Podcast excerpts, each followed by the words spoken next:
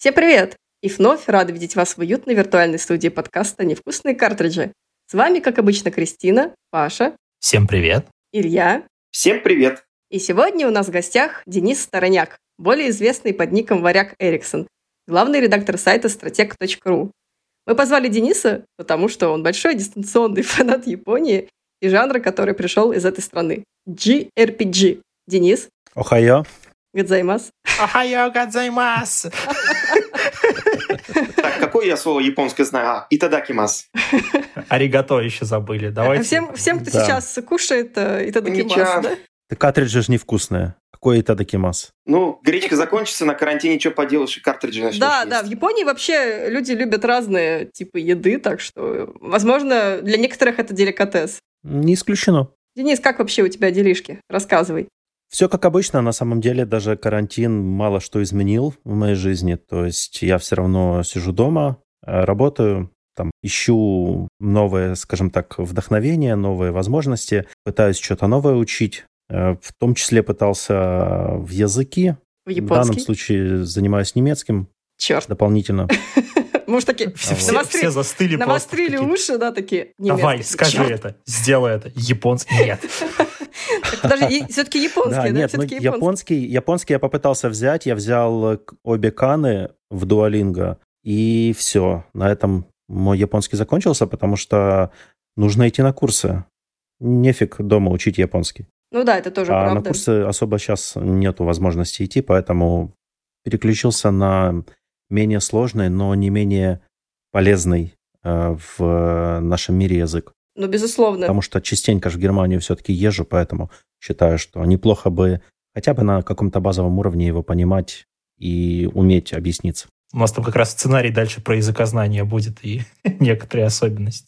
Он только не немецкого языка, к сожалению, да? Ничего, мы сейчас просто перечеркнем все это, надписи японский там и заменим на немецкий. Да, тоже вариант хороший. Какие игры породила Германия? Ну-ка, надо подумать. Э, Ну, например, А, Spec. Ops The Line, по-моему, делала немецкая студия. Егер, по-моему, немцы, да, но Ну, вот. А чем? Шедевр вообще про войну. Одна из лучших игр. Все, мы, мы, мы- мы просто сразу сейчас переквалифицируемся, чтобы быть это, надо в тренде. Ну ладно, на самом деле это все лирика. А у нас в первую очередь подкаст про Nintendo, поэтому у нас такой к тебе первый вопрос. Какое у тебя было первое знакомство с Nintendo? Э, Я увидел надпись Licensed by Nintendo, когда запустил игру на консоли под названием Терминатор. Это один из клонов, конечно же, Dendy аппаратных, э, вернее, аппаратных клонов NES. Вот. э, Мне вообще повезло с э, консолями, с названиями кон- первых консолей. Моя первая консоль была Rambo, это аппаратный клон Atari 2600, а вторая консоль была Терминатор. Вот. э, И это было мое первое знакомство с Nintendo, собственно. Уже свое личное дома.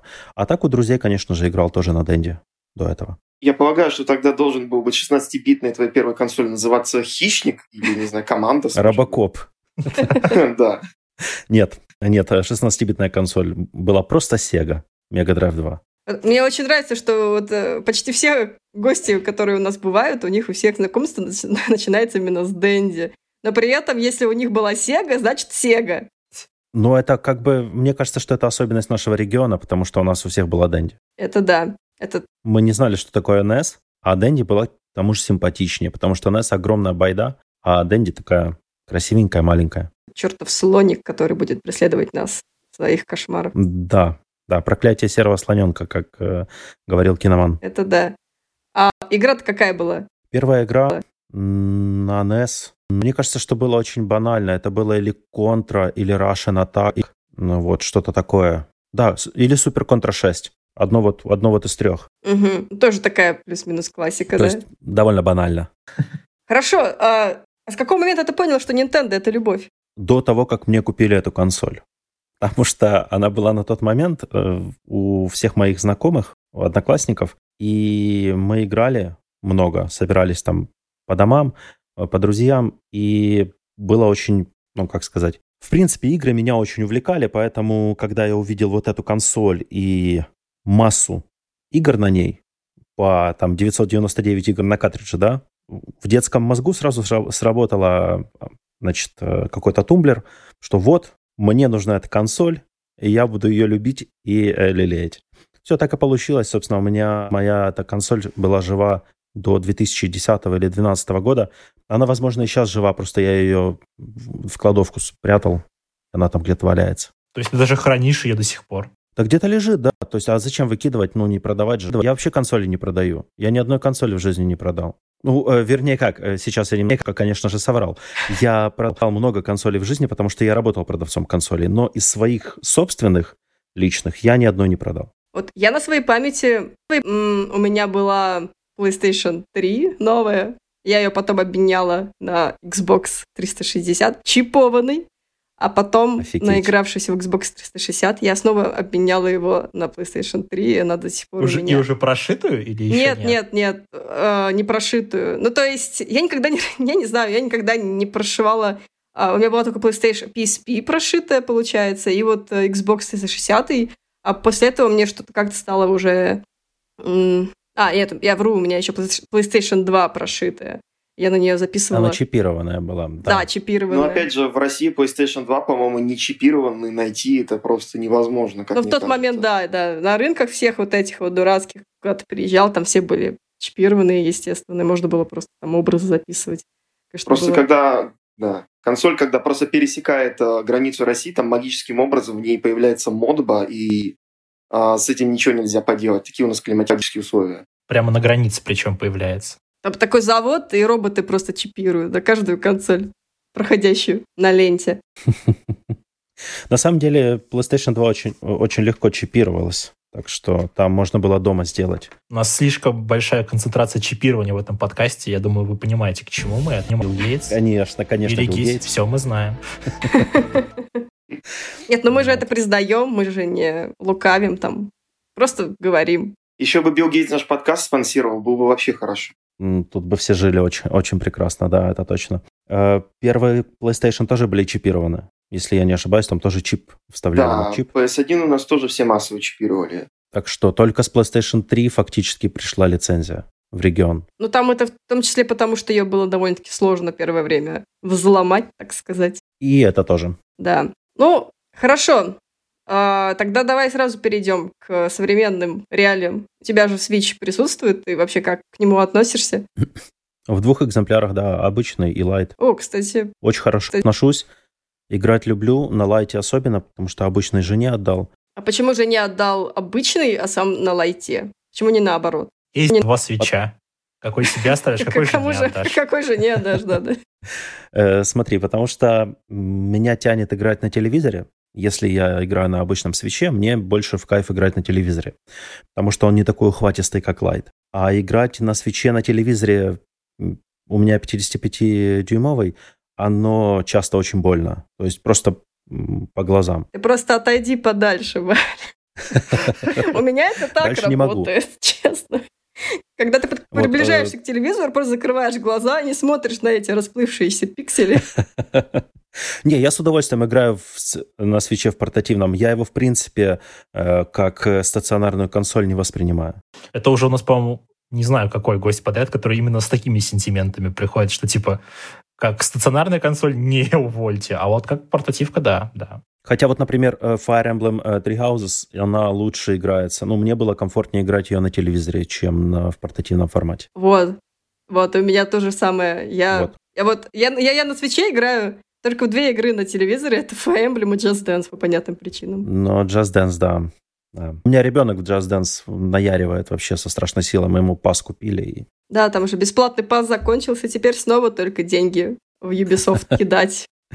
Да-да. Если, если у вас ну, он был а проплачен, он у вас автоматически продлится, но вот это вот бесплатный период они месяц давали. Да, э, да, но он недорогой, поэтому не вижу, собственно, трудностей. Ну, в целом, да. Но вот проблема Just Dance в том, что я вот не знаю, буду ли я танцевать каждый день, а я же все-таки заплатила за месяц, да, и такая думаю, так, мне нужно обязательно потанцевать, я же деньги за это заплатила, знаешь, именно вот эта вот психологическая какая-то история. Психология спортзала, так называемая. Да, да, да, блин, я же... Ага, которая не работает. Ну, не работает, когда ты покупаешь на год. Ты думаешь, ну, год, еще столько времени, еще успею походить. Вот. Ну, а когда платишь по, по месяцам, тогда да, тогда, у, блин, надо отходить. Да, да, да. Когда да. по месяцам лучше работает, потому что ты дороже платишь, намного дороже, в два раза примерно. А вы прям на год проплатили Just Dance или нет? Э, нет, мы берем по месяцу. А, ну все тогда. Да. Ну, это логично просто, мне тоже кажется. Вот Хасский год, неизвестно, будет ли ты играть в него. И что вообще через год произойдет, никто ничего не знает. Через год произойдет как минимум Just Dance 2021. Это, в этом можно быть уверенным на 100%. Надеюсь, там будет, там будет Артур Пирожков и песня зацепила. И FIFA будет. Вот э, FIFA, Just Dance, вот это все оно выходит. Вот JRPG, ну JRPG тоже каждый год выходит на самом деле. Вот, кстати, про JRPG. Вообще, Switch можно считать консолью для JRPG? Или вернемся к любимой Вите? Смотря что подразумевать под э, консолью для JRPG. То есть много ли на свече JRPG? Ну, примерно 15% игр на свече это role-playing game. А что из них J, э, что не J, это уже вопрос другого порядка.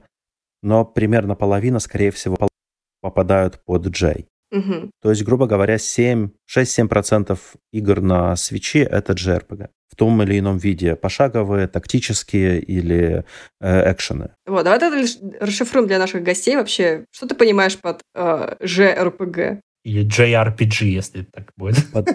Или GRPG, да-да. Знаешь, э, к этому термину есть, мне кажется, два э, варианта подхода. Первый подход — это когда ты воспринимаешь как JRPG фактически любую ролевую игру, которая создана в Японии или японской компании. А второй вариант — это когда ты воспринимаешь под JRPG именно механики. Механики, заложенные Dragon Quest. Я предпочитаю второй подход, то есть механики, заложенные Dragon Quest. Э, когда-то я воспринимал по первому варианту, мне это в итоге вылилось боком, потому что я начал дико путаться. Там Dark Souls тоже JRPG получается, да, потому что она в Японии сделана, и это RPG.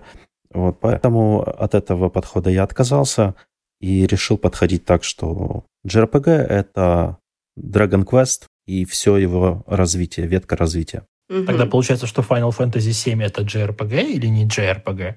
Final Fantasy VII оригинальный. Ну, ну нет, это, ремейк, ремейк. Это JRPG. Я, я говорил. А ремейк это уже экшен RPG. Вот. Но японского, конечно же, производства. Но это чисто экшен RPG. Ну, где там... То есть, е- там есть, конечно, меню, но этим никого не удивишь. А если он... играть на классик режиме? Или как он там называется?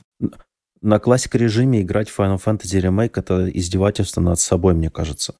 Потому что он настолько легкий и какой-то казуальный, я вообще кайфа не испытал. То есть мне э, ремейк очень понравился. Я прошел его э, фактически дважды на нормальной сложности, и половину игры уже прошел на харде. Я ее очень медленно прохожу, потому что времени просто не хватает. И я просто тащусь от боевой системы. Я не понимаю людей, которым она не понравилась. Это личное дело, бывает. Вот, но я тащусь от процесса, в том числе самого экшена и э, возможности влиять на этот экшен при помощи меню. А вот смотри, я человек, который играл только в один Dragon, в Dragon Age, господи, uh, Dragon Quest, и это была седьмая часть на 3DS, и я поиграла в нее часа два, и за эти два часа я чуть не заснула. У меня, наверное, некоторые проблемы. Э, с восприятием хороших игр? С, с Dragon Quest конкретно. Ауч. А, да, да, это, это ты сейчас про Dragon Age, да? Я поняла, сейчас уколол меня просто. У нас просто недавно был... Э, я, я, кстати, пожалела потом, что я вообще что-то написала туда, потому что э, добежали все эти диванные аналитики, которые начали меня переубеждать. В общем, э, Денис написал о том, что ему не понравился третий Dragon Age, который Инквизиция. И, и я такая, ну, для того, чтобы полюбить Инквизицию, тебе нужно полюбить очень сильно, ну, любить изначально Dragon Age. И вот, и потом все набежали и сказали, что Инквизиция — это говноедство, и вообще, типа, не играй в такие плохие игры. Вот. И я такая, типа, но, но, но она же не такая плохая. Ну да, она, конечно, со своими этими минусами, но... Интернет сказал, нельзя любить, значит, нельзя любить, Кристина, все. Да, да, твое мнение, это ничего не значит. Вот, вот человек, который пришел в Твиттере, которого ты даже не знаешь, который написал, что у тебя нет вкуса, как бы вот, все, это, это, это та правда, которую ты должна теперь принять и жить с ней. Вот. Не, у меня скорее про Dragon Quest. Просто я, я знаю, что ее очень много людей любят, но все равно к ней нужно зайти какой-то определенной точки зрения или, не знаю, с определенным настроением, чтобы как бы полюбить. Вот, ты можешь чуть-чуть э, рассказать вообще, что в ней такого особенного? Это потому что она была первая, которая такая самая большая и известная. Или вообще с какой части лучше начинать? Потому что недавно на Switch вышла одиннадцатая часть, например. Стоит с нее Седьмой не нужно, на ней вы уснете. Я, вам, я вас предупредил. Э, первое, что хочу заметить, что вы прослушали миниатюру о том, как Кристина сама чего-то додумала, потому что я не делал отсылки к Dragon Age на самом деле, А просто Dragon Quest 7 мне очень в свое время понравилось. То есть это, я считаю эту игру очень хорошей. Вот, поэтому как, как подходить к Dragon Age, к Dragon Quest? Вот все, это проклятие подкаста теперь. Мне кажется, что в Dragon Quest самое прикольное — это шарм, дизайн персонажей и э, небольшие истории. Они э, у каждой игры своя простенькая, довольно простые истории. Там нету никаких, э, не знаю, заумных вещей. Обычный героический там квест условно. Первая часть просто в свое время фактически создала жанр, хотя я бы не так сказал. Скорее, Dragon Quest, она перенесла, э, адаптировала жанр ролевых игр под домашние консоли, потому что до этого выходили RPG, в том числе в Японии, но они были более комплексные, они были э, муторные, они были неудобные по интерфейсу и управлению. А Dragon Quest э, с Юди Хори как-то вот все это собрали очень неплохо. И первая, вторая, третья части, оригинальная трилогия, так называемая трилогия Лота, она играется до сих пор превосходно. Я прошел две части уже на Nintendo Switch из последних вот ререлизов мобильных версий и получил очень много удовольствия. Седьмая часть — это, если я не ошибаюсь, первая Dragon Quest, которая перешла в трехмерный мир. И, естественно, там были свои трудности технические там трудности были, плюс э, э, выглядит она не всегда хорошо. Но в целом она очень э, захватывающая. Мне показалось, во всяком случае, очень захватывающей. Но начинать знакомство с серией сейчас, сегодня, в 2020 году, я рекомендую все-таки с 11 части, конечно. Mm-hmm. Она превосходная, она, опять же, простенькая, она выдержана в стиле оригинальной серии, с оригинальным дизайном персонажей, с обычной историей там, борьбы э, осла с козлом, да, вот. но она берет своим шармом, своими маленькими фан-сервисными фишками. Вот. Собственно, э, здесь можно проводить параллель с э, серией Dragon Balls, которая тоже создана тем же дизайнером, что и Dragon Quest, Акира Тераямой. И в ней есть вот эти вот маленький свой, маленький свой шарм особый, который просто, в который просто влюбляешься. Вот честно, заинтриговал. Захотелось поиграть. Она же, по-моему, full прайс, да? В да, да, на full прайс. full прайс. Но версия для Switch, она чем хороша? В ней до, до, добавлен новый режим. Двухмерный. Там ты можешь переключиться, э, да, двухмерный классический режим. Там игра становится э, в 16-битной фактически по, по визуалу, не, не технически, разумеется. По визуалу она становится очень близка к 16-битным э, выпускам серии. И довольно, довольно забавно это смотрится, и ты можешь переключаться в ре... Э, фактически в реальном времени между этими двумя режимами и продолжать игру, то есть ты не начинаешь что-то заново проходить. Вот, э, это кайф. Плюс добавили новый контент, если я не ошибаюсь. Я не проходил на свече, я проходил на, только на четверке, мне этого, в принципе, хватило.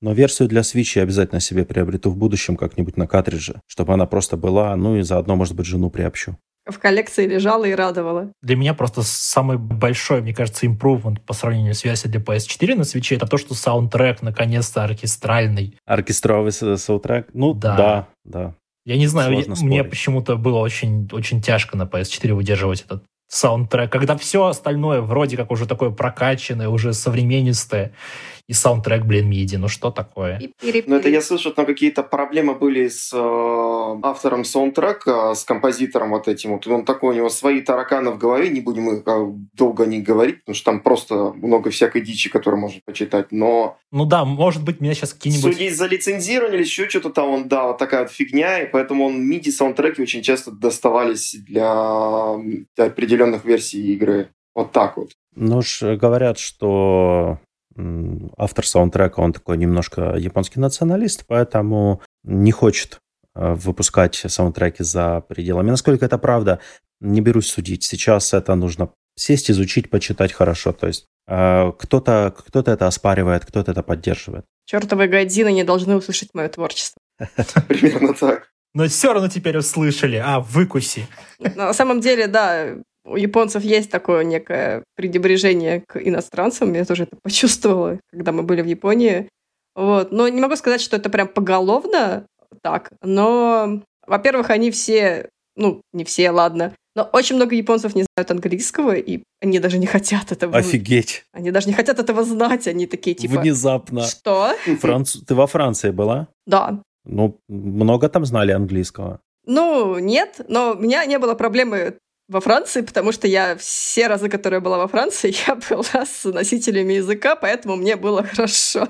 А, видишь, как хорошо. А в ну. Японии мы были... Ну вот, мне подруга чуть-чуть э, знает, она изучает, вот на курсы ходит, но на тот момент она еще стеснялась, поэтому мы там, знаешь, еле-еле. Хотя мы один раз, она один раз спросила дорогу э, по-японски, это было так сюрреалистично и прикольно. Но, в общем, да, как бы факт остается фактом. Видимо, есть у них это вот в крови немножечко.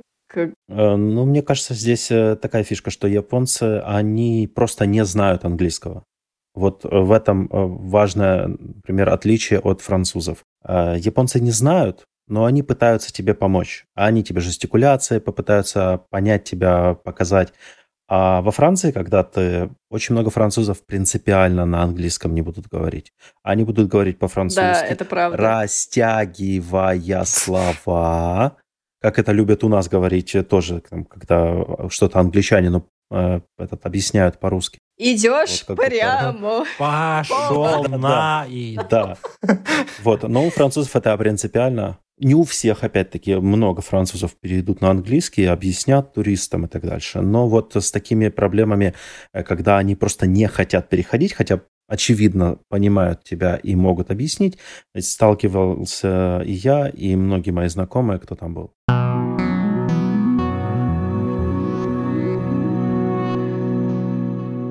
Мне кажется, мы уже достаточно близко подобрались к этой теме, так что можно сразу на нее перескочить.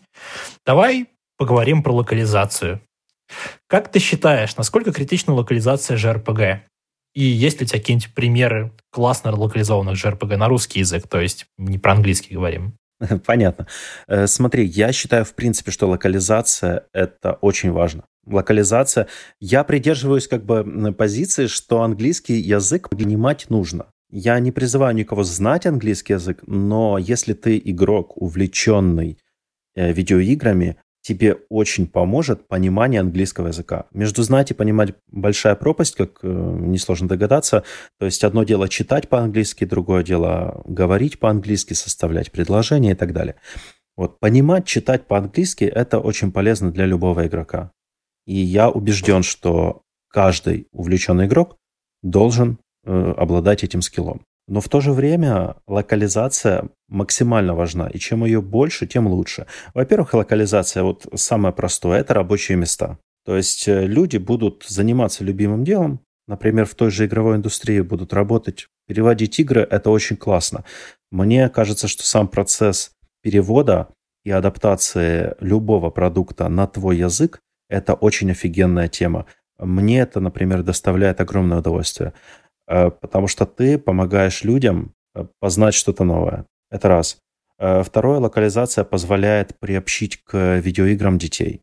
Особенно меня дико удивляет, когда локализация отсутствует в различных играх, явно направленных на детей. Например, покемоны или там Spyro или Crash Bandicoot. То есть вот такие игры без локализации воспринимаются очень э, странно. Например, из последних релизов Trials of Mana, вышедшая, это очень нишевая, довольно экшен RPG японского разлива, ремейк э, старой Seiken Densetsu 3 95 или 96 -го года выхода. Вот. Э, она получилась очень классная, красочная, и в нее офигенно играть э, детям. То есть вот у меня сын смотрит, и ему очень хочется в нее играть. Но и он может в нее, плюс-минус может осиливать геймплей более-менее, потому что боевая система там двухкнопочная, очень простая. Но понимать, что там написано, даже если он научится читать, то мало что поймет на иностранном языке. А было бы это локализация, намного легче. Так что да, локализация очень важна. Так, а примеры каких-нибудь локализованных JRPG можно найти вообще сейчас у нас или но сейчас за всех отдувается компания Bandai Namco Entertainment. Они, собственно, делают больше всего локализаций крупных проектов э, японского разлива. Например, э, выходили последние Tales или Нино Куни, они выходили на русском языке. Э, локализации мне понравились. Если в них сильно углубляться, можно найти много ошибок, можно найти от себя тяну и прочее. Но это, скажем так, неотъемлемая часть а, вот этой потоковой локализации, когда в стране есть всего несколько компаний, которые делают локализацию, и они подходят, э, скажем так, с конвейерным методом. Это первое. И второе, при локализации у переводчиков есть огромная проблема. Они не видят контекста. Это очень частая проблема у всех, не только у российских разраб... Э, переводчиков, но и у западных. Например, я когда был на Gamescom в прошлом году, я перед Gamescom еще заехал на DevCom, где разработчики собираются и лекции проводят.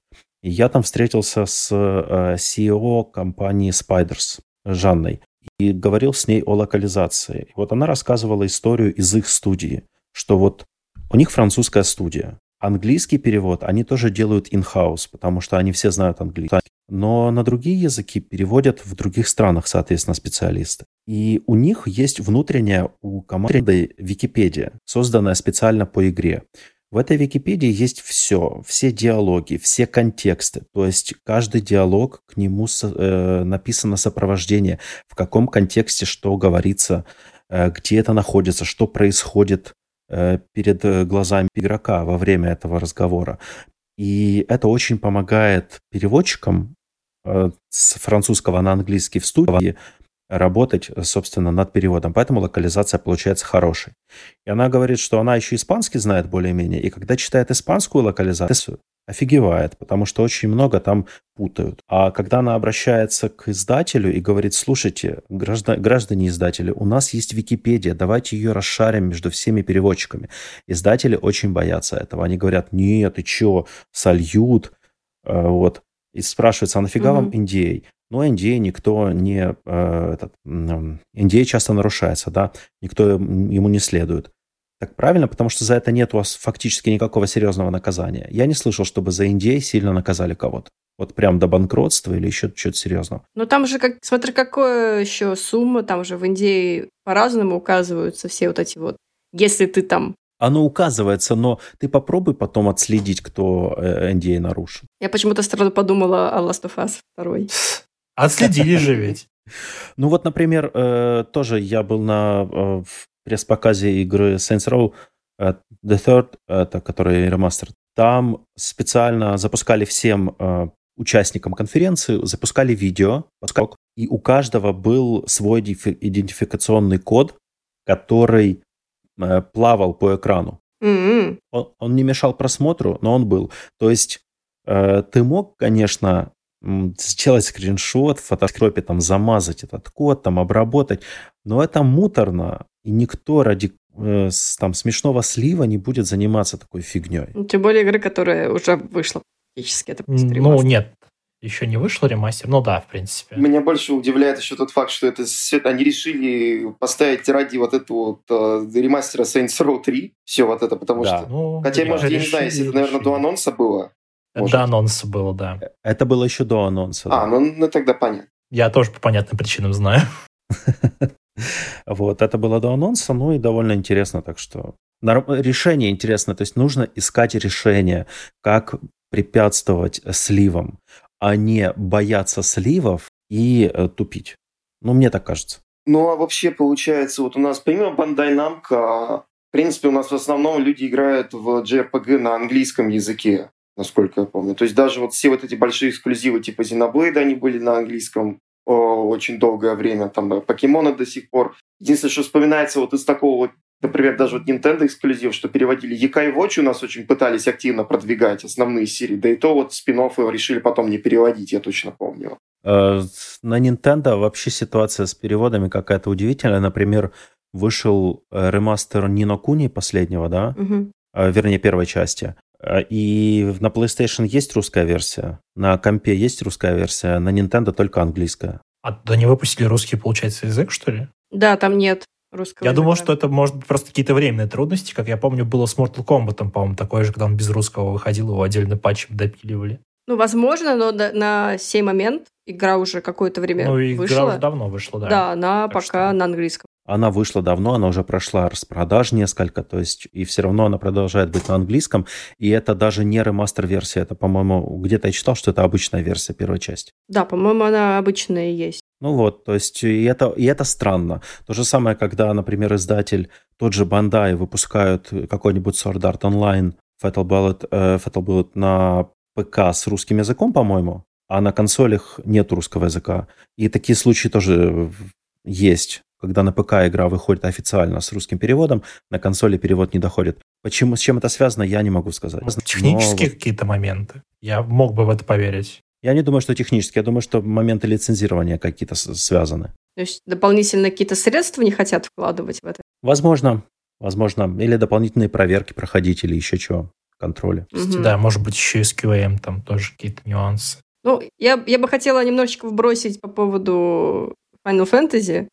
Есть э, вот ремейк, да, седьмой части, который не получил перевод. И есть пятнадцатая часть, которая еще получил не только титры, но и дубляж. Ты оценил, как тебе вообще 15? Мне 15-я финалка понравилась. То есть я ее прошел с удовольствием. Я имею в виду именно локализация на русский. Э, Локализация на русский была довольно неплохой. Еще и дубляж. А вот озвучку я не, уже не слушал. Ну, озвучка, она появилась с Royal, когда уже почти все прошли, кто хотел. Да. Поэтому, да. возможно, да, многие не оценили, но там достаточное количество вообще текста, очень большое, как во всех японских э, играх. Поэтому, если вдруг вы все еще не оценили, то я думаю, стоит, особенно если вы предпочитаете играть в игры на русском. Потому что то количество хейта, что мы получили а, при рекламной кампании Final Fantasy VII, его не описать на самом деле словами. Ну, слушай, было, да, прости, что перебиваю, но мне кажется, что самое главное, самый главный промах, э, собственно, вот пиар-компании Final Fantasy VII, это то, что Ваш привлечен промах. один определенный деятель. И все, то есть вот самое ключевое. Это ты имеешь в виду ролик, где э, инфлюенсеры говорили о своем опыте? Да. Ты да. говоришь про одного конкрет- кон- конкретного инфлюенсера, да? Оттуда не будем называть. Про одного конкретного инфлюенсера, там, вот очень спорная личность, в принципе, и в игровой э, индустрии, и в- вообще в инфлюенсерах. Э, Его многие любят, многие не любят. И мне кажется, что этот человек очень далек от э, Final Fantasy в- целом, седьмой части в частности. И было слишком очевидно, что он читает заученный текст. И это, ну, мне, мне вот это прямо бросилось в глаза в ролике. Все остальное мне там нормально. Хорошие ребята, половину которых я минимум знаю. То есть, Ну, надо понимать, что еще не все хорошо работают на камеру, к сожалению или к счастью. ну, это уже, да, такое. Когда тебе ставят на, вот перед, перед камерой и говорят, ну, ты там веди себя как обычно, ну, вот скажи вот эти слова, и человек сразу теряется, и говорит как робот, о боже, я так люблю Final Fantasy. Да, да, такое тоже а потом рассказывает тебе про суши. Ну, слушай, не все себя комфортно в кадре ощущают. Это правда, да, да, да. То есть а в чем, почему, я не знаю. Э, Но то же самое про сцену. Вспомни школу. Вы в школе ставили какие-то спектакли, правда? Ну, Ну, кто-то в них Кто-то участвовал. мялся на да, сцене, кто-то да. чувствовал себя там прекрасно. Это Так да. что- Ну, это как вот, собственно, в актерство, в актерское мастерство. Меня вот под дулом прицела не загонишь, а некоторым, блин, дай поактерить, вообще круто. Я тебе не верю, потому что я точно помню, что ты была в кадрах. Ну, я была в кадрах, но я имею в виду именно там нацепи на себя личность, э, не знаю, кого-то из прошлого, и вот веди себя как он. Так я не могу. Как бы быть собой легко. Но вот именно я имею в виду на- нацепить на себя чью-то роль и пытаться в нее вжиться, это вот вообще очень трудно. Примерь на себя роль человека, которому нравится Final Fantasy. Даже не так. Крис, примерь на себя роль человека, которому понравился Dragon Quest 7. Вот так. Да. Или примерно О. себе роль человека, которому не нравится Nintendo. Ну, да-да-да. На 28-м выпуске подкаста ревил, что она на самом деле думает про эту Это компанию. плод-твист просто будет серьезный. Разрыв шаблонов. Это да.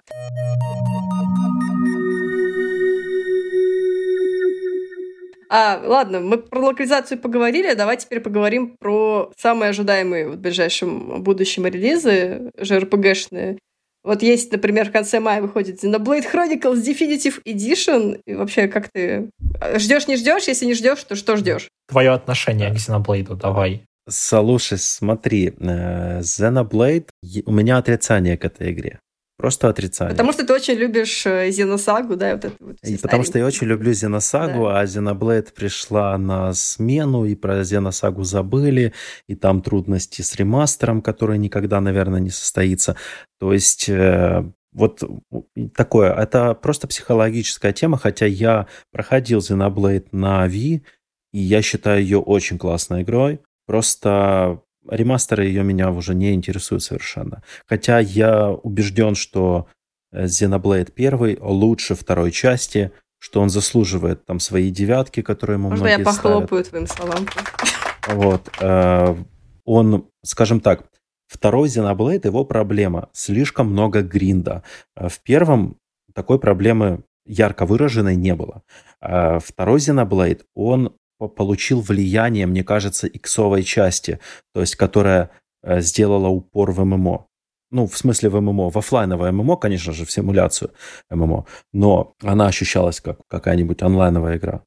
И Xenoblade 2 так, такую же вот вляпался немножко в ощущение онлайновости происходящего в офлайне. Я думала, ты скажешь, что там слишком много виабу моментов. Угу. Как вот э, с этим удачно в свое время справилась игра Hack, которая, собственно, была создана как э, симуляция онлайновой игры в офлайне. Это офигенная серия, очень хорошая. Там, там и с сюжетом хорошо поработали, и с фишками, э, и ремастеры классные вышли. Вот. Но Xenoblade, у Xenoblade много хороших сторон, но есть несколько плохих. И главное из плохих это английская озвучка, которая абсолютно ужасная. Это ты про всю серию или в частности про вторую часть? Про вторую часть, про вторую часть. Там отвратительная английская озвучка. Да ирландские акценты. То есть это просто жесть. Я там э, с ума сходил. Добавляет какой-то комичности происходящему, которая там вообще не требуется. Ну да, да. Как будто события происходят в ирландском пабе на День Святого Патрика. Ой, mate. Да, кстати, есть ролик, есть ролик, где вот прям воочию видно, как хорошо поработали над локализацией на английский язык.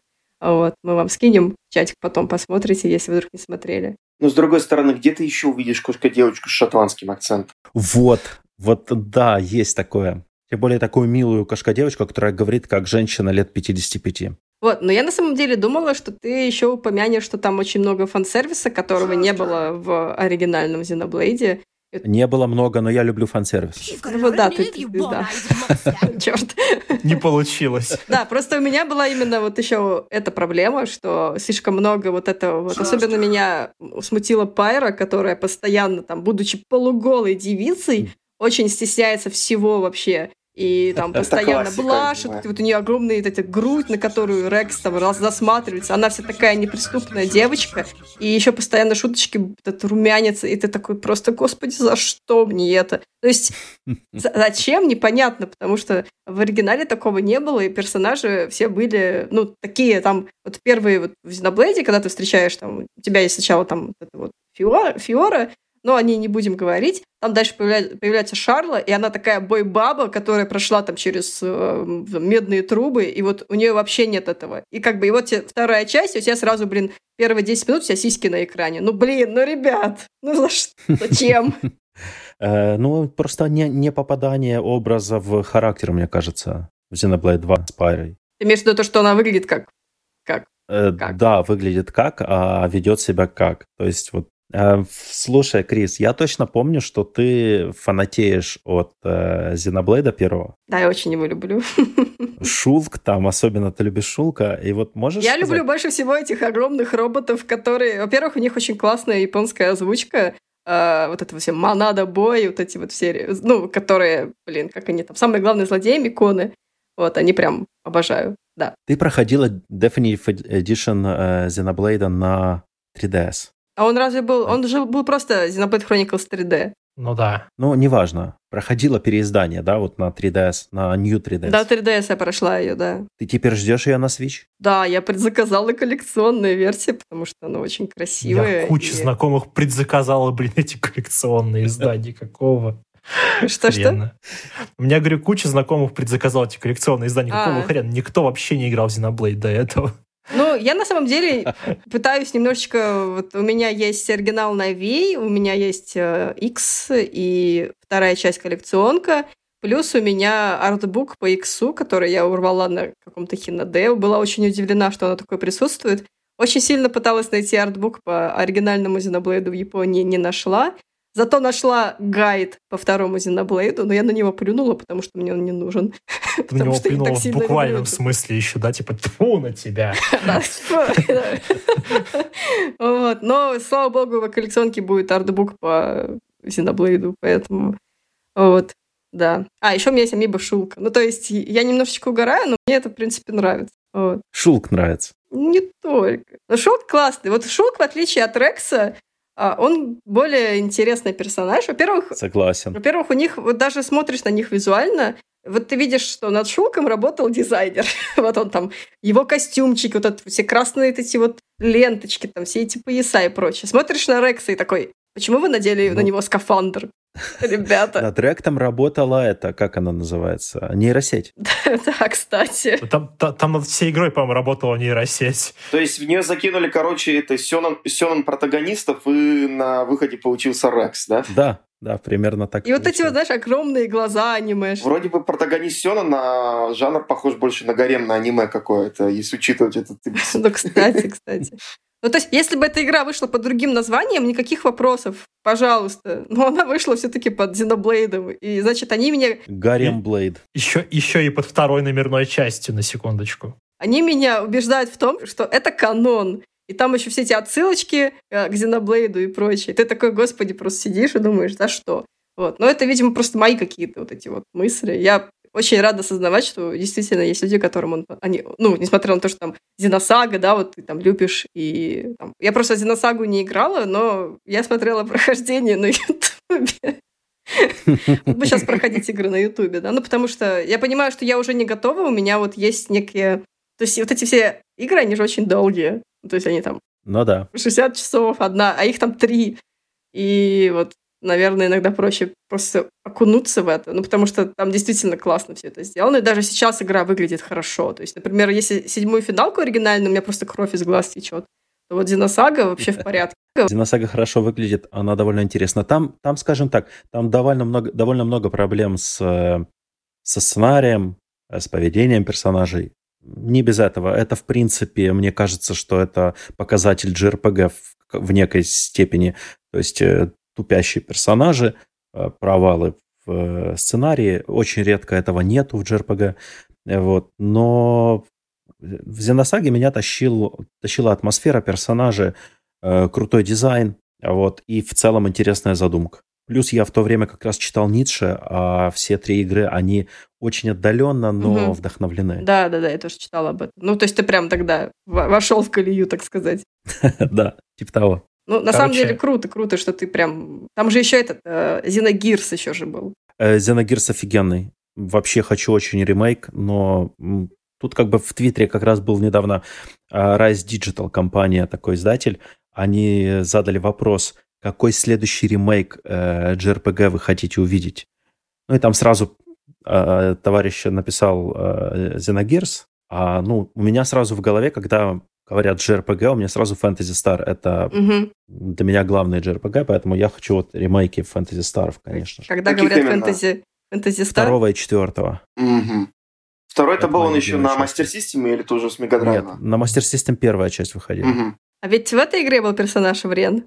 В Рен был в третьей части. Вот я помню, что Костя говорил об этом, что Костя оттуда взял. оттуда конечно, взял, Костя да, оттуда. да, да. Вот. Он даже этого не скрывает, по-моему. Нет, нет, не скрывает. Он всем открыто говорит на вопрос, откуда. Вообще по, по, по, по Косте можно заметить, если ты пишешь твит с названием Fantasy Star, от Кости прилетает сразу лайк. Типа, что бы ты там не написал, фактически. Просто, просто Fantasy Star написан твит. В общем, если вы хотите лайк от, от Кости Говоруна, то просто пишите твит фэнтези Star, и все. Ну, кстати, у меня на самом деле то же самое, потому что я очень люблю эту франшизу, поэтому, ну, франшизу, серию. Ребят, вы получите сразу два лайка. От Дениса и от Кости. Я не вижу, почему вы еще не, не, не тысячники. Лайфхак от невкусных картриджей. Прямо сейчас пишу в Твиттер э, твит, говорят, что если написать в твите Fantasy Star, то тебе пролетят сразу два лайка. Давайте проверим. Да-да. Э, вот, э, смотри, по ожидаемым JRPG, в этом году для меня самая ожидаемая JRPG это Якудза новая. А, как Да, она, как же которая она Like a там? Dragon. Да. мгм. Like a Dragon Quest. И в, вот на этой теме у меня очень сильно горит. О, давай, Горит. мы любим Давай, гореть. да. Мы Дичайше. обожаем. Потому что, когда анонсировали эту игру, и- ну, смотри, как было. Э, В апреле, по-моему, 2018 года они выпустили, или 19 или 18 не суть, выпустили такой шутливый ролик э, с пошаговым боем из Якудза. По-моему, даже в 2018 году, потому что за, за год до анонса. Воз- Мне кажется, что в 18 было. А, Вот.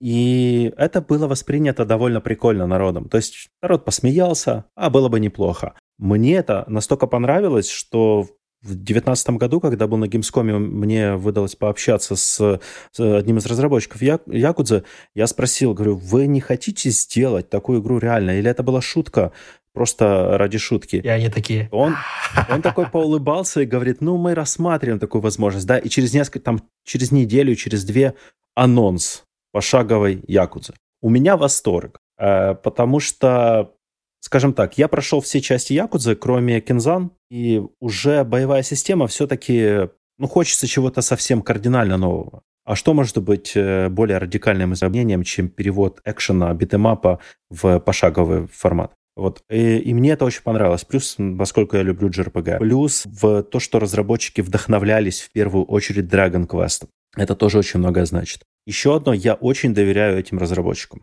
Я откровенно не понимаю ненависти поклонников э, к этому анонсу и к седьмой части. Э, из-за этого седьмая часть, которая является таковой, она является каноничной. Э, События здесь соответствуют всей серии. Они ее продолжают. Герои старые присутствуют и не просто как гости, а играют роль. Ее в- на западном рынке переименовывают в Yakuza Like a Dragon, которая звучит как какой-нибудь спин типа Кензан или Исин. И вот это меня очень возмущает, потому что это седьмая номерная часть.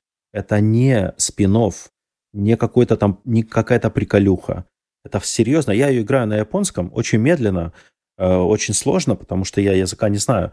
Но я ее прохожу, и я получаю кайф. И я ее очень жду на английском языке, чтобы уже полноценно погрузиться и насладиться. Вот. Плюс мне очень понравилась сама идея, которую вложили разработчики в нее.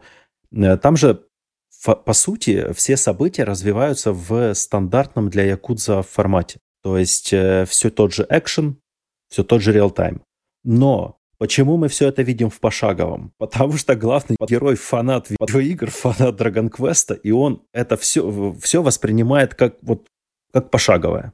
Это призма его восприятия. Поэтому такой геймплей. Кстати, прикольно, что они это обыграли. Да, вот они это очень интересно обыграли, это круто. И Якудза всегда была и есть серией со своими э, сюрреалистичными приколами, которые, в принципе, э, как бы далеки от реальности, но они там поданы как, как, как норма. И в этом тоже свой особый шарм этой серии. Мы когда смотрели вот этот Xbox Insight, э, который вот на прошлой, не- не- на этой неделе, Э, Да. На, э- на этой еще неделе, да. на этой еще неделе, но для слушателей, скорее всего, будет на прошлой. А, в общем, когда там же все эти разные игры и так далее, и вот появляется Якудза, и я такая, о, Якудза, я смотрела с коллегами. Я заорал просто в этот момент, когда увидел Якудзу седьмую. Вот, я смотрела с коллегами, и, и коллеги такие, мда, мда, ну, японцы, как всегда, мда. Пошла это просто реакция. Ты такой просто сидишь, думаешь, ну, ребята, это же всегда так было, ну, как бы, почему вы все еще удивляетесь на это? Но я, я такой смотрю этот трейлер, мы как раз тоже э, стримили, я говорю спасибо за трейлер, я немножко лучше понял, что происходит в игре, которую я прохожу, потому что трейлер с английскими субтитрами. Это да, да. Ну, то есть там, я же правильно понимаю, что там вот боевой процесс, он получается совершенно другой, не такой, как был раньше. Раньше это был трехмерный beat 'em up Мгм. полностью. Трехмерный beat 'em up, как Fighting Force, как э, Shenmue. Вот сейчас это Dragon Quest, полностью пошаговая игра. А, кстати, по трейлеру было непонятно почему-то, что это пошаговая игра. Ну, может быть, мне только А вы просто, ну, с Пашей фанат Якудзы. Да, да я и в демку играл, мне тоже понравилось. Я не знаю, почему народ бомбит. А, а в демке особенно классно было это мусор собирать на рикше, велорикше. Ну. Там дополнительный режим был. Я не знаю, мне, мне показалось, ну, ну Якудза и Якудза, ну, да, боевку поменяли, но суть-то осталась, в принципе, та же самая. Ну, конечно, события актуальные, все, все хорошо. Так что... Но это по факту это спин или нет? Или это ну, продолжение? Это продолжение. А, окей. Это угу. продолжение шестой части. Угу. Круто. Вот, вот бы на Switch Якудза. Ну, скорее всего, мы это, мы это скорее Рано всего. или поздно, я думаю, выйдет. На U выходил когда-то Якудза. Но, возможно, да, возможно, релиз на Wii U, он же провалился, по-моему, и он настолько как бы Сегу отвернул, что они не спешат. Но я думаю, что рано или поздно на Switch или на Switch 2, о котором сейчас там так много слухов, э, выйдет какая-нибудь Якудза. Но, с другой стороны, релиз был все-таки на Wii U. Там, скажем так, тоже проблемы были с продажей вообще игр в целом, не только... Вообще, да, да, да, да. Есть такое дело. С другой стороны, не знаю, может быть, они у нас же вроде бы портировали и Valkyria Chronicles все четыре части, или я вру? Какие четыре? Не четыре, первая и четвертая. На Switch только две части вышло. Да, первая, по-моему, да, первую и четвертую, по-моему. Да. Да, первая и четвертая портированы. Ой, я уже думал, вторую и третью тоже. Ну, нифига, конечно же. Ага, конечно. Третью еще бы хотя хоть как-нибудь бы на западный рынок завезли официально, было бы неплохо. Еще бы выпустить хоть какой-нибудь современной платформе, которая не называется PSP. Но я сейчас третью часть перепрохожу э, на телефоне. Ну, именно третью. Там перевод завезли хотя бы туда? Там фанатские есть. Конечно, английский перевод есть. О, отлично. Ну, все, тогда можно доставать дочеры. Это доставать свой абсолютно лицензионный японский UMD и пробовать. У меня абсолютно лицензионно купленная игра в японском сторе, поэтому я ее абсолютно, скажем так, э, чист с совестью запускаю на эмуляторе на телефоне и играю. Имею право, да, полное на это. Это знаешь, как это, как License to Kill у Джеймс Бонда, да? Вот, так и здесь. License to Emulate, да. License to Emulate. Лицензия на пиратство, типа, на использование эмуляторов, купленная копия. Кстати, про эмуляторы. Вот мне очень нравится в Nintendo, что они сделали эти два эмулятора официальные для Nintendo Switch Online, NES и SNES. Но мне не нравится, что они очень медленно и очень мало игр тут добавляют. Они раньше их добавляли раз в месяц, потом как-то поток резко у это ослабился. Да, да. Мне кажется, что они просто сначала хотели таким образом продвигать эти годовые подписки на Switch Online, а потом просто э, испугались, что... Ну, они всегда, наверное, боялись, что просто если они слишком часто будут выпускать бесплатные игры, то просто люди перестанут покупать новые. Так ты же их не купишь даже на Switch. Ну да, все будут играть в игры с NES и SNES, действительно. Мне кажется, что это немножко нелогично, потому что, ну, все-таки современные релизы и просто эмуляция старых проектов. Вот, причем э, Nintendo — это чертово непаханное поле. Это рай для любителя JRPG. Там такое огромное количество крутых игр, э, что можно потеряться. Я до сих пор, когда там работаю над каким-нибудь материалом по старым играм, когда просматриваю списки, э, натыкаюсь на JRPG на Super NES, причем некоторые из них даже переведены на английский официально, некоторые патчерами, некоторые нет, которые, о которых я даже не слышал. Хотя, кажется, библиотеку SNES в свое время я очень сильно прошерстил. У меня никогда не было оригинала, так что пришлось уже в, эмуляционный, в эмуляционную эпоху этим заниматься. Но я очень много проходил на ней игр. То есть у меня был прям период, я где-то года год-полтора я сидел на известном российском эмуляционном сайте и просто ромы на Super NES, именно RPG, JRPG. Мне, мне нравится, что ты просто не, назывя, не называешь имен. Вот есть один инфлюенсер, я не буду называть его имени. Я сидел на одном сайте. Нет, ну просто... Давайте не будем рекламировать. Ни инфлюенсера, ни сайт. Я могу называть, ну как бы... А смысл? Действительно. Кому надо, все равно узнает. Я, я вспоминаю наш прошлый подкаст, где наш гость ему, это, это, это, рекламировал минут 20 Рекламировал эмулятор. все. Mail.ru рекламировал нам. Mail.ru, да. Денис, ты более неподкупный. Не, ну, Денис, вообще по поводу SNES, это ты еще себе Сатурн, наверное, не открыл там, потому что я думаю, ты там опять еще на год целый зависнешь. Почему? Играю на Сатурне. Вот mm-hmm. тоже нашел несколько крутых релизов, которые, о которых не знал. Например, Cyberdoll на Sega Saturn. Вышло только на японском рынке. Это киберпанк. Очень-очень любопытный. но очень-очень сложный, потому что не переведен. Вот, э, классическая JRPG довольно э, с интересной боевой системой, где у тебя персонаж модульный. И персонаж модульный, и противник модульный, как вот в Vagrant Story. То есть ты используешь разное оружие, можешь стрелять по разным частям тела, выводить их из строя, что влияет на поведение противника и твоего персонажа. И все это в Glorious 2D. Прям очень красивый пиксель-арт, очень классная графика. Сатурн это вообще, по-моему, высота вот этого вот пиксель-арта на такой большой, последняя такая большая консоль, на которой вот можно было посмотреть крутой пиксель-арт э, в массовом количестве. То есть большинство игр тогда там такие были. Во всяком случае, в Японии, потому что в Америке, Европе там немного посложнее были, не хотели там это больше 3D продвигать, но это другая совсем история уже. Э, да, да, есть такое, но все-таки 16-битный пиксель-арт, конечно, это, по-моему, красота на 16-битный. На Сатурне много было хорошего, э, но вот 16-битная эпоха для меня круче. Особенно, например, уже упомянутая сегодня Trials of Mana, Seiken Densetsu 3, она потрясающе выглядит в оригинале. Там очень крутой пиксель-арт и классная пиксельная анимация. То есть персонажи подпрыгивают во время бега, там, в припрыжку бегают, там, и прочее. Волосы э, треплются. Очень красиво. Я сейчас как раз вот загуглил Cyberdoll, и четвертый результат в Гугле в, в картинках такой игровое эхо стратеже.ру. Да-да. Понятно. Да, да, там есть целый, целый раздел. Не раздел, а категория, наверное, детей. Ностальгирующих, так сказать. Где ребята всякие есть разные релизы дело. вспоминают, поэтому да. Вообще стратег в этом плане кладезь всякой интересной информации. Поэтому да, но здесь дело, наверное, момент в подходе, потому что мы, в принципе, мы как, как бы СМИ, да, но мы стремимся не, к, не столько к конкуренции с другими изданиями, этого мы наоборот как раз как бы этим не паримся особо, а мы пытаемся делать то, что интересно нам, и собирать вокруг нас людей, которым интересны мы. А вот, вот такая простая философия, которая, мне кажется, может дать хорошие плоды. Поэтому стратег это не только трофеи. Конечно.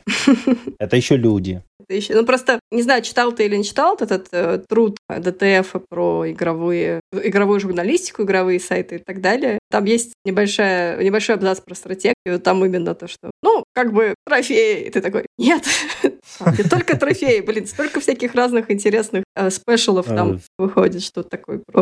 Но как ни крути, этого не отнять. У нас трофеи занимают э, подавляющую часть трафика. Это факт, который невозможно оспорить. Э, к нам приходят за трофеями. И пусть приходят, почему нет? А уходят с игровым эхо. А уходят сознание. Да-да-да. В том числе, в том числе. Раз уж мы перешли к стратегу, давай парочку слов про него тоже скажем. А как вообще дела у сайта? У сайта дела хорошо. Лучше всех и никто не завидует. Ну, то есть карантин на работе сайта не сказался? Все как работали? Нет, карантин на работе сайта не сказался. Э, стараемся работать, стараемся ускоряться, потому что в последнее время немножко просели по скорости выпуска обзоров. Вот, но это обусловлено там личными делами авторов, там, например, не знаю, тут у меня семья появилась, да, последние два года, поэтому я не, не могу уже так быстро делать, хотя стараюсь. Э, там у других авторов тоже свои нюансы есть. Э. Специально мы ничего там не тормозим, специально мы не, не допускаем каких-либо ошибок, но уберечься от этого у нас тоже не всегда получается. Стараемся ми- минимизировать импакт э, вот, как все, возможными методами, доступными нам. Ну и опять-таки, например, мы, допустим, на сайте э, не спешим Э, гнаться за кликбейтом, например, поэтому мы не публиковали никаких, э, скажем, спойлеров по Last of Us. И я не понимаю, зачем, в принципе, игровые медиа это сделали. То есть мне просто не, мне непонятно. Там какой-то сайт, я уже не помню какой. ММР по ГАСУ? Точно. Прям в заголовке написал. это такой просто, чуваки, вы чё? Э, я помню, кто это, но опять-таки называть не буду. Я, я думаю, лучше не называть, потому что тогда, это, чтобы люди просто не нарвались на спойлеры, когда они начнут гуглить. Ну, просто это, это же совсем, а. это вот уровень куда падать ниже просто. Нельзя. Ну, есть такое, да, там прямо спойлер в заголовке, и печально получилось. Э, в принципе, я понимаю злорадство людей, я понимаю злорадство конкретно в нашем регионе, и в России, и в Украине абсолютно одинаковая реакция на это все. Э, на там ЛГБТ, на вот э, нюансы, по, которые там раскрыли.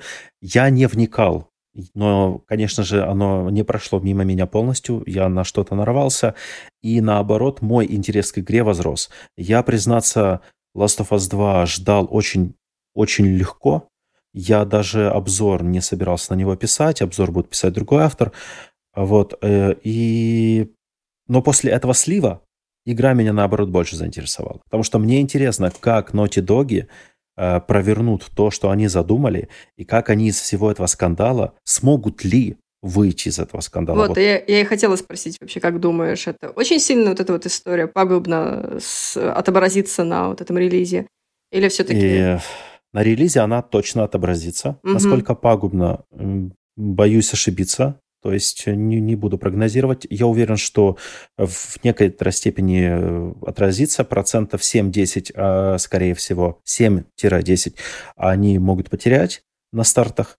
А, но все равно старт будет успешен. Это однозначно, потому что игру продолжают ждать. А вот есть такая штука vocal minority, да? То угу. есть громкое меньшинство. меньшинство. Да. Вот, они много орут, но мал, малый, э, Господи, малое это, влияние. Это имеет. же все пользователи С... российского интернета. Или как, например, геймеры, которые все время бойкотировали этот uh, Modern Warfare 2. Как геймеры, которые Например. бойкотировали Sword and Shield покемонов, мы все помним. И Left 4 Dead 2, когда тоже там был бойкот. Да. Собственно, на них особо внимания да, обращать не стоит. Э, но в ситуации по Last of Us и, в принципе, в современной игровой индустрии крупных компаний, крупных корпораций, меня несколько огорчает, что разработчики начинают не просто как бы вводить в свои игры альтернативных людей, назовем так, то, то есть там, э, я абсолютно нормально отношусь к любым людям с любой ориентацией, любым полом и так дальше. У меня с этим проблем абсолютно нету никаких, потому что почему это меня должно в принципе волновать? Это их личное дело, не мое мне никто операцию делать не пытается, меня никто не пытается там, не знаю, э, совратить в, в какие-то нетрадиционные э, отношения. Все, вот, вот что меня волнует. Если это начнут делать, я буду, конечно же, противиться. А пока этого не делают, мне пофиг. И мне нравится, что ты я... сказал «пока», потому что ты вот такой вот просто сидишь и ждешь, когда тебе просто вот это вот а, люди с радужными, э, радужными флагами ворвутся. Нет, это просто фигура речи. Это фигура речи. Я не пытаюсь, ну, то есть я не жду этого. Я уверен, что этого не будет. Э, также я не разделяю точку зрения, что пропаганда нетрадиционных ценностей как-либо скажется на детях. Потому что если я своему сыну объясняю нормальные вещи, он это нормально понимает. Ему не телевизор объясняет, ему не новости объясняют. Он оттуда черпает информацию. Но а, воспитание ребенка – это задача родителей. И никак иначе. Иначе быть не может. То есть, если вашего ребенка воспитывает телевизор, это ваши проблемы. Особенно учитывая пропаганду на нашем телевизоре. А, вот. Не, не э, поэтому я убежден, что люди, которые исповедуют точку зрения в стиле э, ты там тебе нормально э, воспринимать геев, а что если твой сын станет геем, или там а тебе нормальная легализация проституции, а что если твоя жена пойдет проституткой или дочь?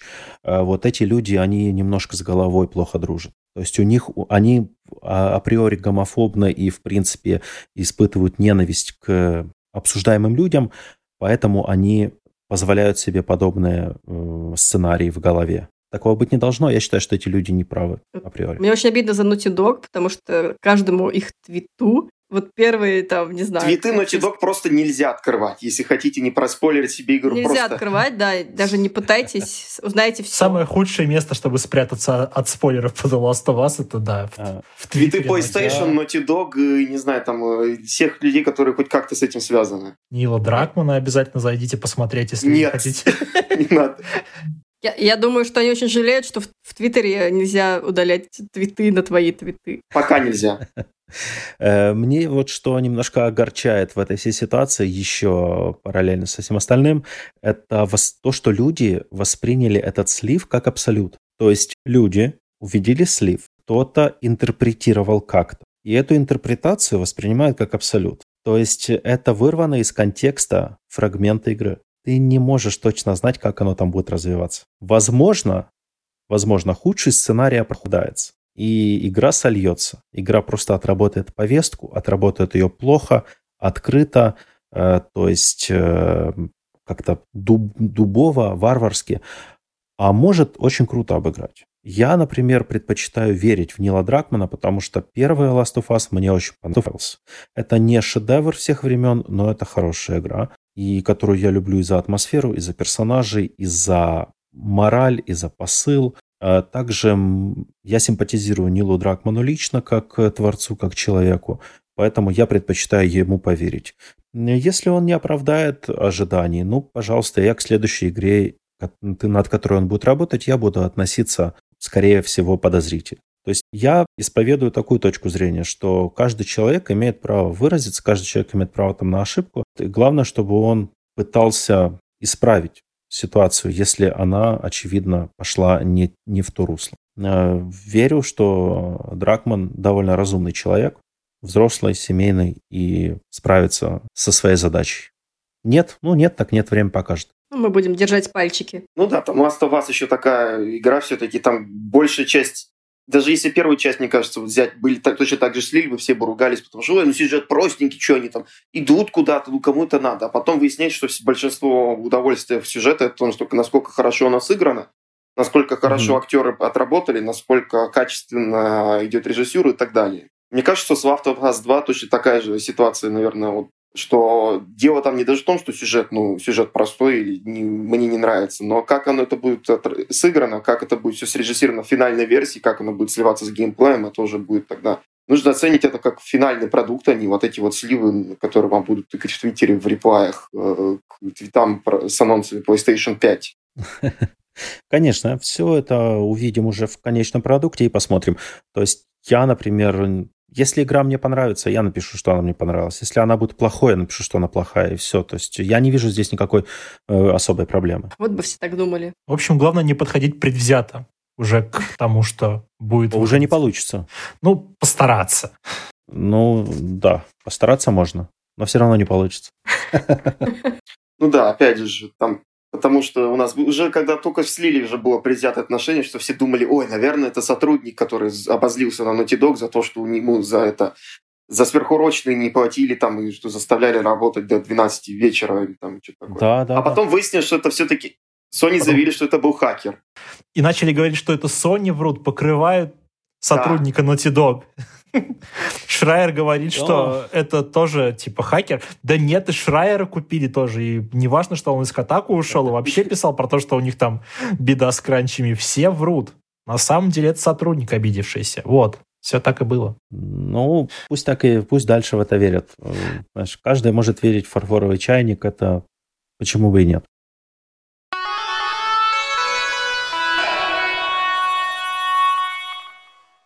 Слушайте, предлагаю вернуться к теме JRPG. Да, отлично. Набили обязательный, обязательный хронометраж, чтобы потом написать заголовки The Last of Us 2 обсуждение. А, да, это обязательно. Вот. Э, мне кажется, что сегодня, поскольку был вопрос про Nintendo Switch в контексте JRPG, мне кажется, что есть смысл упомянуть несколько игр, которые однозначно стоят внимания на этой консоли. Давай, да, блиц Давай, такой. рассказывай. В той или иной степени относится к жанру JRPG.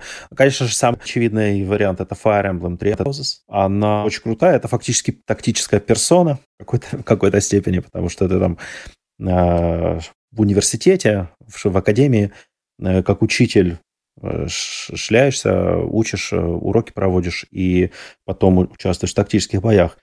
Собственно, мне кажется, что это одна из лучших Fire Emblem за последние годы, а возможно даже и в сам, во всей серии, если так э, глубже копнуть. Также исключительно рекомендую игру The World Ends With You. Это, по-моему, лучшая игра во времени на Nintendo DS, mm. которая в довольно неплохом виде пришла на Nintendo Switch. Там добавили новую сюжетную главу, которая не выдерживает планку оригинального сюжета, но довольно неплохая. А, вот. А, но самое ценное в этой игре — это атмосфера, дизайн и оригинальная история, которая наполнена интересными событиями, э, способными удивить. Я, когда прохожу любую игру сюжетную, неважно, это JRPG или экшен, я всегда пытаюсь думать, э, представлять события немного наперед. То есть э, пытаюсь прогнозировать, что же сейчас случится. The World Dance With You – одна из тех игр, которая неоднократно меня обламывала. То есть, когда я вроде бы угадал, что будет, но не совсем. И вот, это, э, вот эти ощущения, они мне запомнились надолго, и считаю, что эта игра стоит внимания каждого любителя РПГ и даже новичка, почему нет. Единственное, что придется немножко привыкнуть к управлению, которое там полностью сенсорное и за, заточено на, собственно, скорость действия ваших пальцев по экрану. Ты порекомендовал на DS или на свече все-таки играть? Я бы рекомендовал играть на DS или 3DS, потому что та версия самая крутая. Но э, она самая крутая за счет управления стилусом. Угу. Вот ощущение от этого управления, э, влияние очень классно. Но на свече все-таки э, графончик подтянули. Вот, так что при, приятнее, приятнее играть визуально. На мобильной, есть и на мобильной платформе, на Android, на iOS тоже есть версия, та же, которая была позже портирована на Switch. Но без этого дополнительного контента, по-моему, вот это. Без дополнительного контента. Доп-контент только для свеча сделали. Чтобы ее купили по full прайсу, ну да. Еще что на свече однозначно рекомендую, это Tales of Vesperia, одна из лучших частей серии. Правда, я вот не помню, она там вышла на русском языке или нет. Сейчас можем на, проверить. На больших консолях точно на русском. Опять наш традиционный гуглинг во время подкаста. Восемь часов спустя. Висперия, она на, поддерживает русский язык на свече. Отлично. Супер. Все. Супер. Там, там неплохой э, перевод на русский язык, много опечаток. Э, на удивление много опечаток. В версерии не было так, так много. Но э, еще крутая, очень уже сегодня упомянутая неоднократно Valkyria Chronicles. Ремастер и четвертая часть на свече превосходно играется. Первая, э, ремастер точно отлично играется. Четвертая часть точно не скажу, потому что не играл.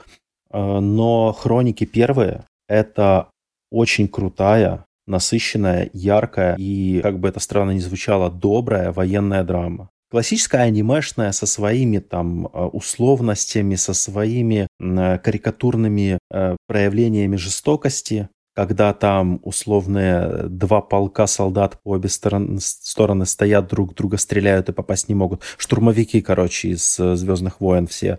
Но все равно сам посыл, персонажи, сюжет, очень все круто. Плюс уникальная тактическая система, которая задействована, которая работает как бы пошаговая, но управление персонажем идет в полном экшене. Но довольно неплохо. Потом очень, если, если человек любит 16-битную э, эру RPG, JRPG, но хочет поиграть в что-то современное в ретро-формате, офигенная игра на свече доступна.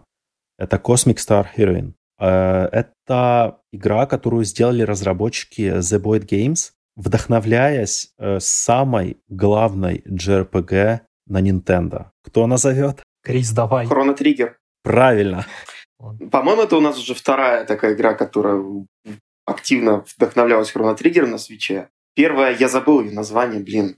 Но она была от Square. Ты имеешь от Square? Trigger? Octopath Traveler? Нет, не Octopath Traveler. Там еще одна была, которая, которая тоже вот это вот в, в рамках вот этих вот... Э...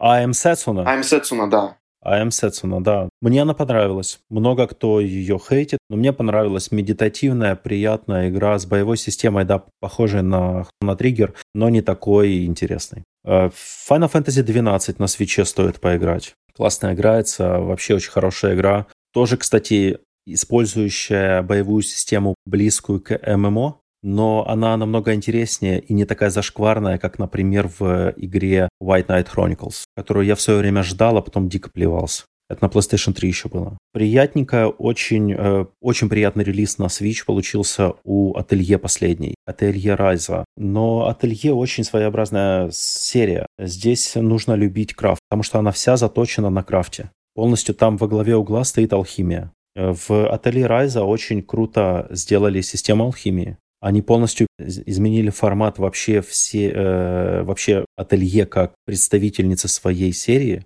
изменили подход к боевой системе, к э, исследованию мира, но больше всех пострадала в хорошем плане э, алхимия, которая теперь позволяет самому даже фактически придумывать какие-то рецепты. Вот, ну, в, в ограниченном, конечно же, количестве, но свободы больше дали, чем в предыдущих частях. Плюс э, очень приятная графика, эффектная главная героиня, довольно продолжительный сюжет, неплохая история, добрая, милая, традиционная для японского фэнтези. Что еще посоветовать из хороших релизов? Мне очень понравилась э, сага Scarlet Grace. Это бюджетное продолжение, возрождение в серии Сага, которая была популярна во времена PlayStation, э, была довольно популярной на Super NES в Японии.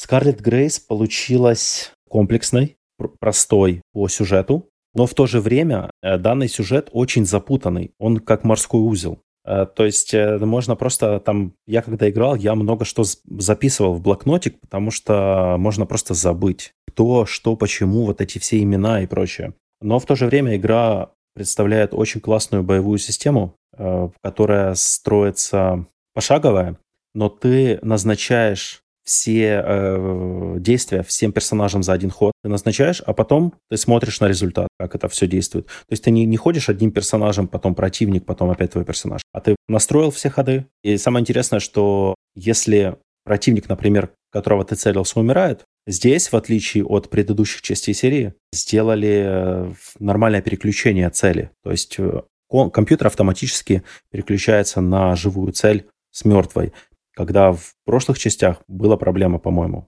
Или я путаю с Dragon Quest первым. Ну, не суть. Такое в Dragon Quest и финалке, по-моему, было тоже, когда они просто ну, промахивались по пустому месту. Да, они просто бьют в пустое место. Вот здесь такого нету, здесь все очень круто. Игра простенькая, опять повторюсь, что она простенькая в исполнении, но очень крас- красочная. Дизайн такой своеобразный. Головастые персонажи, чибики. Что-то среднее между чиби-персонажем и какой-нибудь э, деревянной куклой анимешной. Но в то же время много, очень много контента несколько сюжетных линий, четыре главных персонажа. А за каждого из них можно играть по 50-80 часов лег, то есть в легкую. 50-80 часов уходит. Я из этой игры не вылазил, наверное, недели 3-4. Просто каждый день в нее играл. Круто. Не ожидал, что так затянет, а купил и проникся. Опять же, упомянутая Нина Куни. Советую всем, но стоит помнить, что нет русского языка в версии для Nintendo Switch.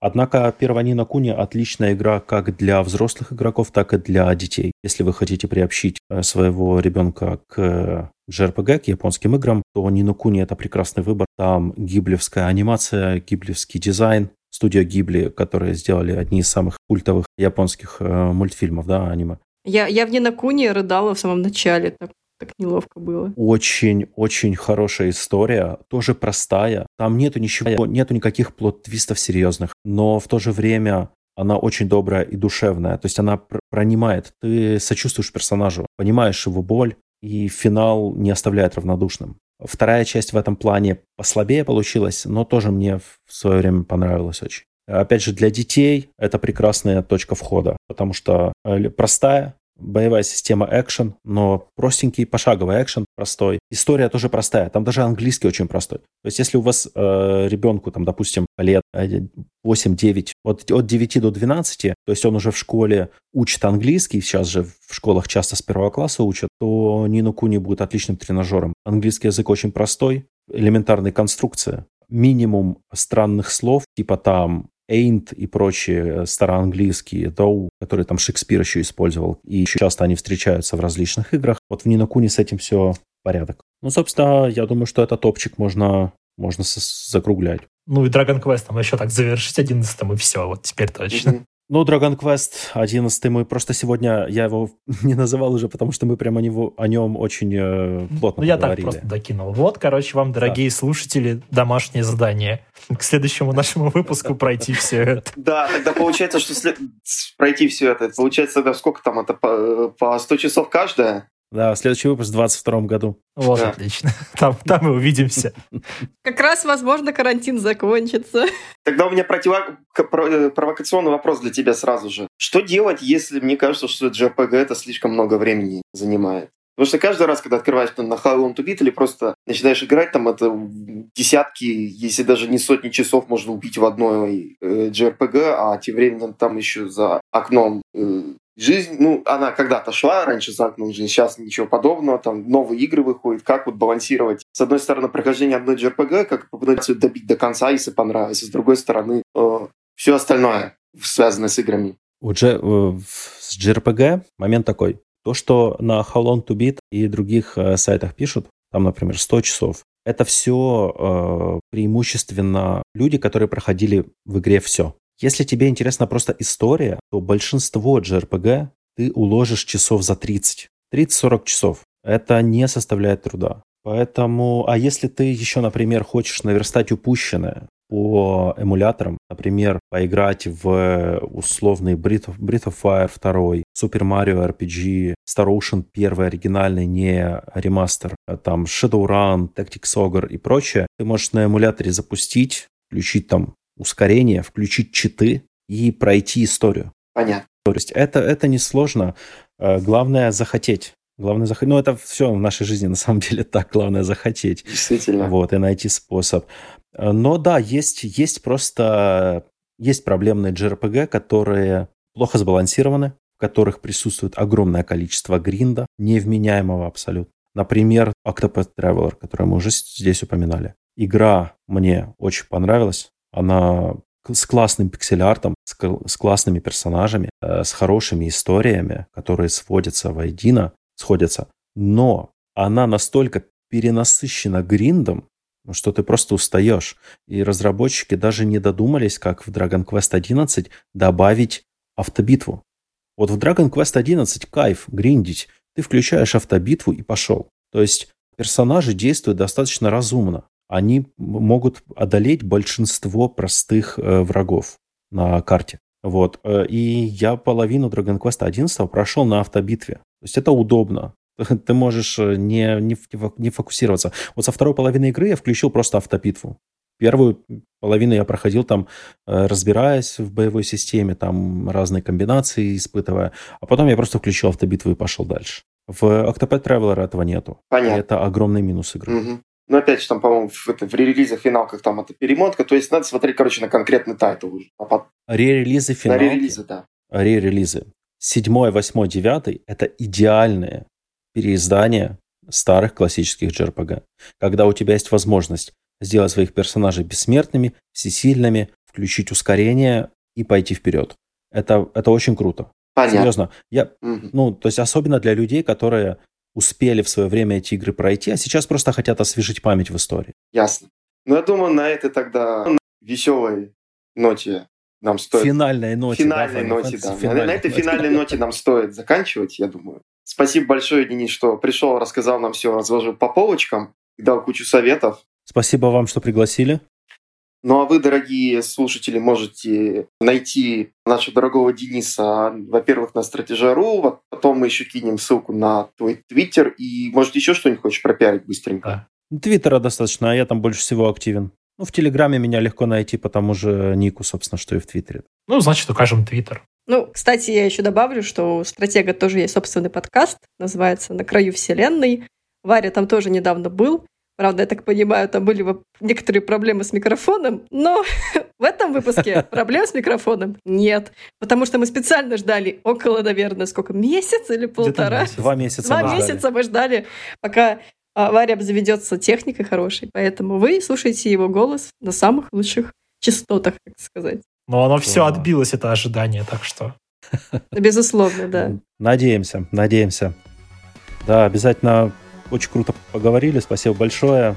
Хороший подкаст получился. Тебе спасибо еще раз. Приходите, слушайте ребят, приходите к нам. Ну, а нас вы можете найти, как обычно. Во-первых, у нас есть канал в Телеграме и также наш собственный чат. Ссылка в описании. Если вы играете в Animal Crossing, вы также можете в чат, когда попадете в наш чат, обратиться к Кристине. Она вас отправит в уютную, веселую группу для добролюбивых соседей, играющих в Animal Crossing.